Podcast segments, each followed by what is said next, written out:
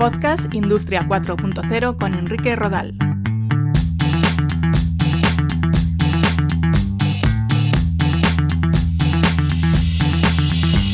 ¿Qué tal? Un saludo, bienvenidos a un nuevo capítulo de Podcast Industria 4.0. Ya sabéis que estamos en la web www.podcastindustria40.com donde os podéis descargar o escuchar todos los capítulos anteriores. Hoy vamos a hablar de la vinculación de la industria 4.0 en la seguridad de los trabajadores y la prevención de riesgos laborales.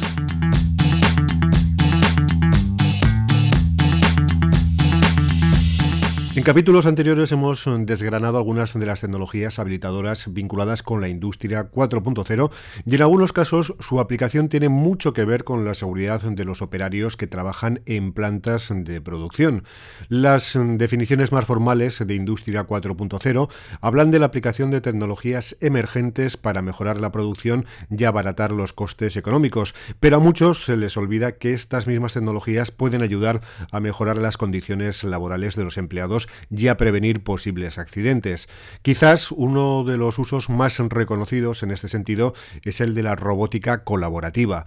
Como su propio nombre indica, se trata de robots industriales que están dotados de sensores, visión artificial y otras tecnologías vinculadas con el reconocimiento de gestos o inteligencia artificial que son capaces de pararse o reducir la velocidad de sus movimientos cuando detectan la presencia de un humano. Según un reciente estudio de la consultora Markets and Markets, sobre el mercado mundial de los robots colaborativos, en 2018 las empresas invertirán cerca de 710 millones de dólares en la adquisición de cobots, que también se llaman así, los robots colaborativos, cobots, para sus procesos industriales. Estas inversiones se multiplicarán un 50% cada año hasta 2025, cuando esa cifra se estima en 12.303 millones de dólares en ventas. Este crecimiento se atribuye a la bajada de precios de los robots colaborativos, su creciente adopción por parte de las pymes y la mejora de la inteligencia artificial y los interfaces hombre-máquina. Los robots de las plantas industriales del futuro van a ser colaborativos, aunque hay que recordar que tienen ciertas limitaciones, como la capacidad máxima de carga o su velocidad, lo que les hace poco interesantes para plantas de producción en serie en las que prima la velocidad de fabricación sobre otro tipo de elementos. Sin duda, la robótica colaborativa nace en esencia para evitar accidentes entre humanos y robots, y eso ya es un paso adelante. No podemos olvidar tampoco que un robot industrial tradicional también se puede dotar de esos elementos de sensórica, visión artificial e inteligencia artificial para evitar colisiones con trabajadores humanos u otros robots. Otra tecnología muy vinculada con la prevención de riesgos laborales es la realidad virtual. La posibilidad de simular un entorno y practicar el manejo de una máquina, por ejemplo, con cierta complejidad, es importante. La realidad virtual se ha empleado para que pilotos de aeronaves simulen su pilotaje con total seguridad, pero a nivel industrial también hay experiencias de cursos mediante realidad virtual del manejo de carretillas elevadoras, de fresadoras o máquinas de gran tamaño. El poder entrenarse en su manejo sin estar sometido a ningún riesgo es sin duda un gran avance. Por otra parte, la realidad virtual también se utiliza en la simulación de situaciones de emergencia. Sin necesidad de activar una parada de emergencia, ante los costes que ello supondría, los trabajadores o los delegados de salud laboral pueden practicar y ejercitar qué tienen que hacer en caso de una emergencia, cómo manejar un desfibrilador, a dónde dirigirse en caso de peligro, etc. La realidad virtual es sin duda una gran herramienta en la prevención de riesgos laborales. Otro aliado en la prevención de riesgos laborales son los sensores y dispositivos vinculados con Internet de las Cosas. Hoy en día, un sensor es capaz de detectar diferentes tipos de variables físico-químicas como la temperatura, la presión, la presencia de ciertos gases, humo, etc.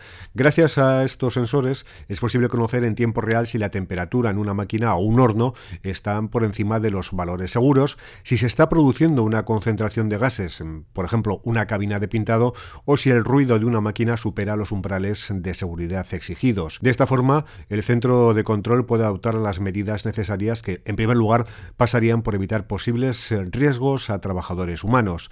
En este sentido, esa información se podría trasladar al operario mediante wearables o dispositivos que llevarían puestos y que emitirían una vibración, un sonido o se iluminarían en caso de que existiese algún tipo de alerta. Es un ejemplo real de casos de uso que ya se están llevando a cabo en algunas plantas de fabricación de nuestro entorno. Y vinculado con la captación de datos a través de sensores e Internet de las Cosas, no nos podemos olvidar de la relevancia que adquiere el análisis de datos y la inteligencia artificial, Big Data, a la hora de predecir posibles fallos de funcionamiento de una máquina o de un proceso. Si es posible determinar que puede existir algún riesgo, podremos salvaguardar la integridad de los trabajadores. Se están empezando también a utilizar en algunas industrias los denominados exoesqueletos. Existen exoesqueletos orientados a la rehabilitación de la movilidad de personas con algún tipo de incapacidad. Se podrían definir como una especie de armaduras de metal con servomotores en las articulaciones que se pueden adaptar a nuestros brazos, piernas o torso y nos inducen al movimiento. En la película Avatar, esos exoesqueletos están capacitados también para transportar grandes cargas de peso. La realidad hoy en día en la industria es mucho más discreta, por decirlo de alguna manera.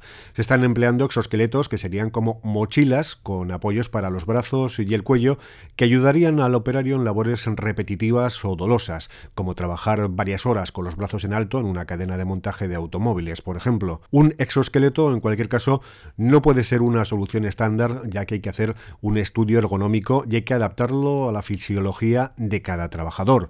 Con todo, los exoesqueletos todavía tienen un largo camino por recorrer y las experiencias que se están llevando a cabo son proyectos piloto. En la actualidad se están realizando estudios con el fin de determinar el efecto final de los exoesqueletos sobre los operarios, los beneficios y las desventajas.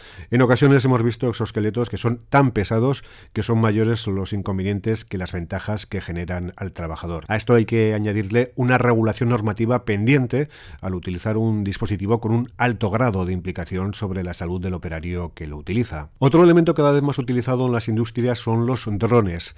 Gracias a estos aparatos controlados remotamente podemos supervisar el estado de una infraestructura sin necesidad de que un operario se suba a cierta altura.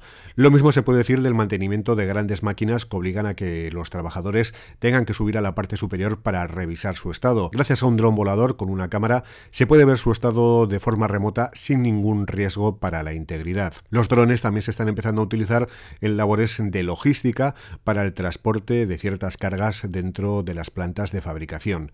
Y hablando de logística, los nuevos aliados para los empleados que hasta ahora tenían que trabajar en entornos de bajas o altas temperaturas como cámaras frigoríficas hornos de secado y al mismo tiempo portar grandes y pesadas cargas, con el riesgo que, que ellas conllevan, son los AGVs y AIVs. Los AGVs son vehículos de guiado automático que se desplazan sin conductor y se mueven a través de sistemas como guías instaladas en el suelo, visión artificial o guiado láser. Sería como plataformas con ruedas eh, para portar cargas. La nueva generación de estos aparatos son los AIVs, vehículos autónomos inteligentes capaces de aprender y desplazarse de modo natural sin elementos de guiado y que pueden evitar a las personas o colaborar con ellas. En próximos capítulos hablaremos de estos vehículos, pero su importancia es relevante ya que muchos accidentes en plantas se producen en las zonas de carga y descarga, las zonas de logística de los almacenes. Como veis, la tecnología también se pone de parte del trabajador a la hora de evitarle riesgos de seguridad. Hasta aquí el capítulo de hoy. Regresamos en breve y si queréis contactar con nosotros o difundir iniciativas vinculadas con la industria 4.0, nos podréis encontrar en el mail contacto arroba podcastindustria40.com. Os esperamos.